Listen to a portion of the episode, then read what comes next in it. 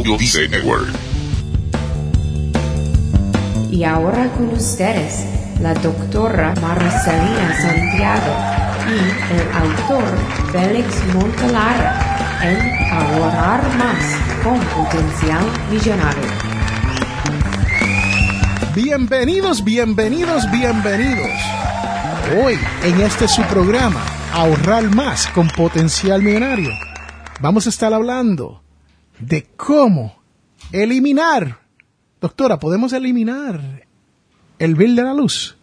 Bueno, no lo vamos a eliminar completamente, pero sí queremos hablar de ahorros en la electricidad, que sí sé que son sencillos, tips prácticos que puedes empezar a usar en tu casa desde hoy mismo. Bueno, pues vamos a entrar al tema este de cómo ahorrar con la electricidad, ¿no? Cuénteme qué maneras tenemos de ahorrar para el bajar o reducir el pago de electricidad mensual que tenemos, porque eso es uno de los pagos más grandes que uno tiene durante el año completo. Sí, es cierto. Muchas personas pagamos muchísimo por la electricidad, depende de donde vivas, pagas más, más que otras personas. Incluso sabemos que hay muchos países que están sufriendo de apagones por el alto costo del petróleo. Así que por eso eh, quería hablarles de este tema y quería explicarte, por ejemplo, una de las cosas que quieres hacer es cambiarte a solar hay muchísimos productos solares que existen hoy día, muchas lámparas. De hecho, en mi casa yo empecé a reemplazar las lámparas del patio por lámparas solares. Son esas lámparas, esas son las de afuera, ¿no? Sí, las de afuera que se ven bien bonitos, que los pones afuera y te crea como un caminito, esas son bien bonitas, esas las tengo en mi casa. También las que iluminan, que tienen eh, sensor de movimiento, que tienen la lámpara grande, que están en el patio. Esas ahora las venden solares y no son, no son muy caras. Eh, y las puedes instalar muy fácilmente, simplemente tiene una placa solar y con eso se recarga la batería interna y te alumbra hasta muchísimo más que una luz normal.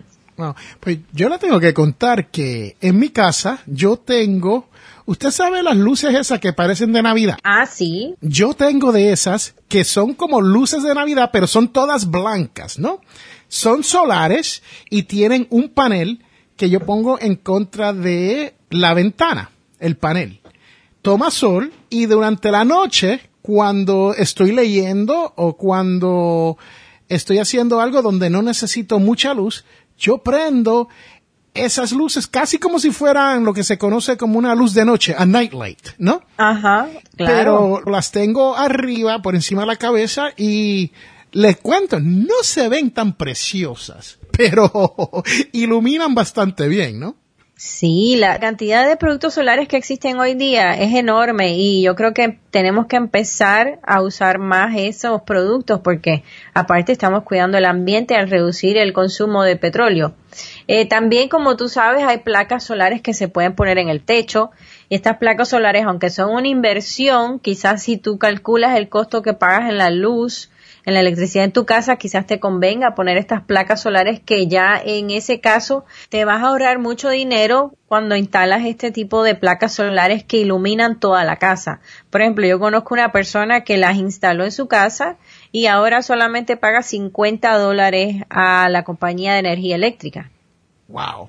O sea, que de a lo mejor pagaba 120, 130 o más y está pagando simplemente 50 dólares. Sí, yo creo que él me dijo que pagaba más como 300 dólares y ahora paga 50. Bueno, eso es interesante, ¿no? Yo tengo entendido que hay estados que si uno genera de esa manera electricidad que le sobra a uno, que se puede vender de regreso a la compañía de utilidad. ¿Usted ha escuchado de eso, doctora? Así es, Félix. Cuando las personas eh, generan toda esta electricidad, la compañía que genera la electricidad, la compañía de energía eléctrica, te dan crédito, te dan crédito porque entonces estás usando, no estás usando la red de ellos y entonces la forma en que te la están comprando. Es un ahorro enorme. Si lo puedes hacer y vale la pena en la inversión, pues inténtalo. De verdad es la, el futuro yo creo que el mundo debería ser ya usar más productos solares. Pero también queremos buscar otras cosas que sean más prácticas hoy día y por eso te voy a mencionar otros hábitos que puedes cambiar para que ahorres en electricidad. Cosas que puedes hacer en la casa hoy mismo. Por ejemplo, puedes lavar de noche. No sé si sabías, pero en muchas ciudades o en muchos estados, al usar la electricidad de noche, gastas menos porque te están cobrando menos por el uso de esa electricidad en la noche. Sí, si no me equivoco, creo que eso le llaman peak hours, ¿no? Si usted usa durante peak hours es más que durante la noche. Exactamente, entonces esas horas pico, esas horas donde consumen eh, menos personas la electricidad, te la cobran por menos. Así que si puedes poner la ropa a lavar, que es lo que una de las que más genera, eh, gasta electricidad, la máquina lavadora o la máquina de secar, la secadora, eh, hazlo de noche. También empieza a desconectar todo, o sea, muchas veces tenemos todos los enseres eléctricos en la cocina conectados a la electricidad cuando realmente no los estás usando todos. Bueno, yo le voy a hacer un challenge a la persona que esté escuchando. Si usted está escuchando, yo le voy a pedir que usted cuente cuántos enseres y aparatos tienes conectados a la pared que no están usando, o sea, no están cargando algo o no están funcionando para la labor de cocinar o, o de, de algo así.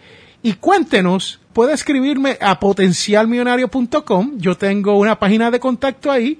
O puede comunicarse con la doctora. Comuníquense conmigo a ahorrarmás.com. Tengo un botón de WhatsApp. En ese botoncito de WhatsApp te comunicas conmigo y te unes al grupo que se contacta conmigo por WhatsApp directo a mi celular. Porque me interesaría saber cuántos. Yo me atrevería a decir que yo tengo un mínimo de 10 a 15 cosas conectadas a la pared que están ¿Cuál, ¿Cuál, es el término este que usan cuando algo está conectado a la pared y está utilizando un, un, mínimo de electricidad, pero no, no tiene nada conectado, pero todavía está jalando electricidad?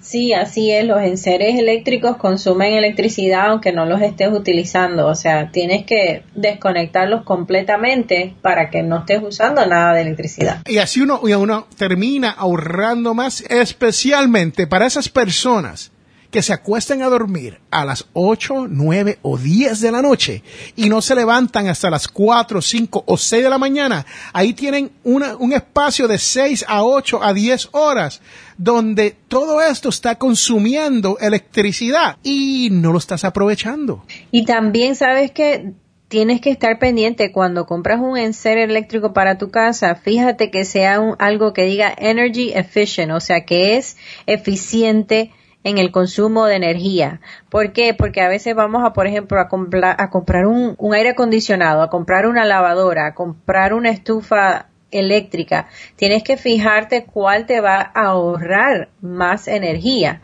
porque si no, no vas a ahorrar. Esto es interesante. Hemos estado hablando de luces solares, paneles solares, desconectar cosas que no tenemos en uso, ¿Qué otras maneras hay de uno poder reducir este pago de electricidad? Mira, otro cambio que puedes hacer, si puedes cambiar a gas, hazlo, porque el gas es más económico que usar la electricidad. Si tienes una estufa eléctrica y la puedes cambiar a gas, es mucho más fácil que ahorres de esta forma. Si tienes un calentador y lo puedes cambiar a gas, mejor, igual que la lavadora y la secadora. Esos son uno de los pequeños cambios que puedes hacer porque el gas es más económico que la electricidad. También, otra cosa, ¿sabías que cuando lavas, si lavas y usas agua fría, ese ciclo que está usando agua fría te está consumiendo energía si lo cambiases a agua tibia o agua caliente, porque va a usar el calentador. Entonces, cuando vayas a lavar tu ropa, si no hace falta, pon la lavadora en el setting donde dice agua fría o agua normal. Bueno, a mí me dijeron que yo tenía que lavar mis ropas blancas con agua caliente, doctora. Mira, usualmente uno quiere lavar la ropa y que quede limpia, ¿verdad? Entonces, si tu ropa no está manchada, no necesitas tampoco darle tanta agua caliente. Cuando tú le bajas a agua regular, de nuevo, el ahorro está en no tener que calentar el agua. O sea que si tu ropa no está muy sucia y con el detergente de hoy día, que son bastante también eficientes, los detergentes, no hace falta. Eso es interesante, ¿no? Uno, uno aprender sobre todo esto de cómo uno ahorrar en el pago de electricidad. ¿Qué otras maneras podemos utilizar para poder ahorrar un poco más? Bueno, mira, aquí está algo que a lo mejor van a decir, ah, eso ya no se usa, muchos sitios quizás sí todavía lo usan, pero yo me acuerdo cuando yo era pequeña, no, no nadie usaba secadora, uno ponía la ropa a secar afuera. Uno tenía un cordón y lo la ponía a secar afuera.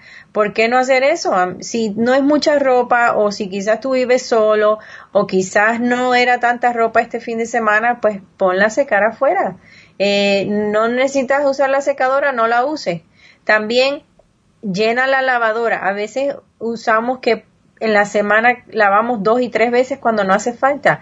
La lavadora tiene más capacidad, espera el fin de semana para que laves una sola vez en vez de estar lavando dos y tres veces en la semana.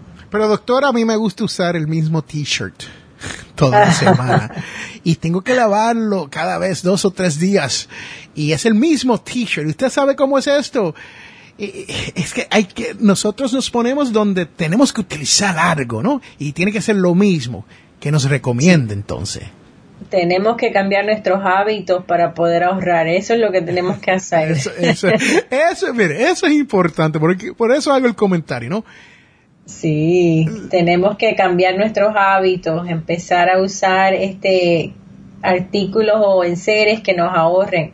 Mira, los bombillos de LED que se utilizan mucho ahora, los LED, te ahorran, te ahorran en la electricidad también. Sí, te, ahorran casi un 80%. Si usted todavía tiene eh, bombillas o el bombillo, ¿cómo se diría eso en otro país? La luz esta, ¿no? Que convencional.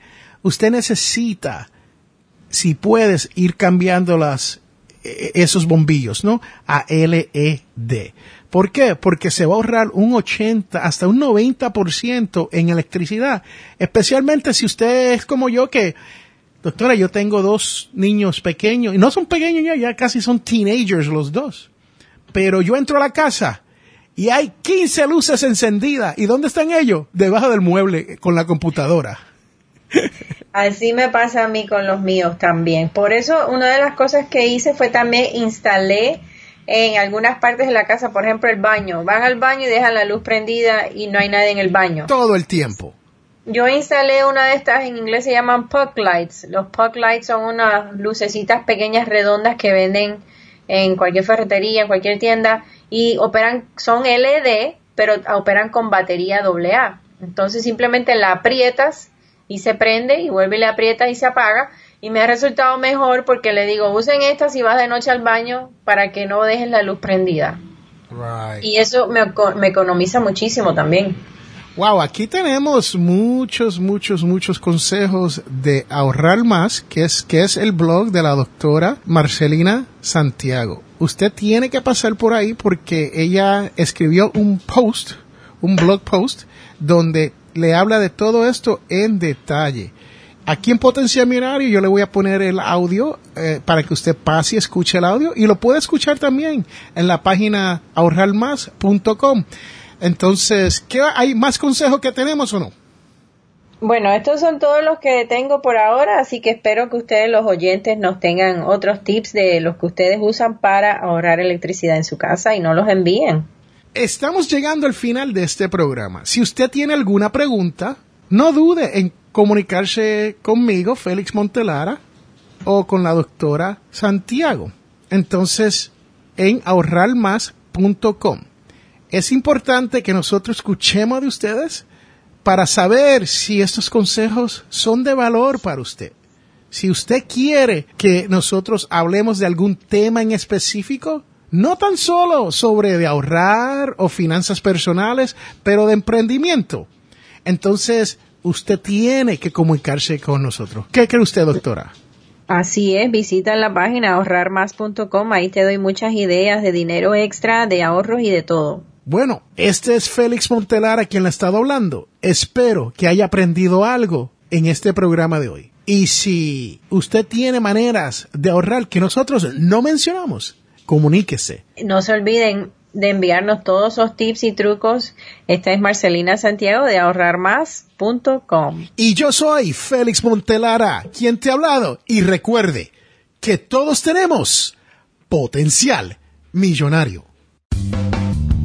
Hemos llegado al final de nuestro programa Potencial Millonario. Si le gustó lo que escuchó hoy, se puede comunicar con nosotros al 334-357-6410 o se pueden comunicar a través de nuestra página web. Sintonice el próximo sábado a las 8 de la mañana y recuerde, todos tenemos potencial millonario. La información provista en este programa es para ayudarles a entender los conceptos básicos de las finanzas personales y no debe ser tomada como asesoramiento jurídico legal u otros servicios profesionales. Esta información no constituye asesoramiento sobre impuestos o inversiones. Consulte su asesor en finanzas o impuestos con respecto a su situación particular. Potencial Millonario y Félix Montelara no es responsable por pérdidas directas o indirectas ocurridas por conceptos aplicados a la información expuesta en este programa.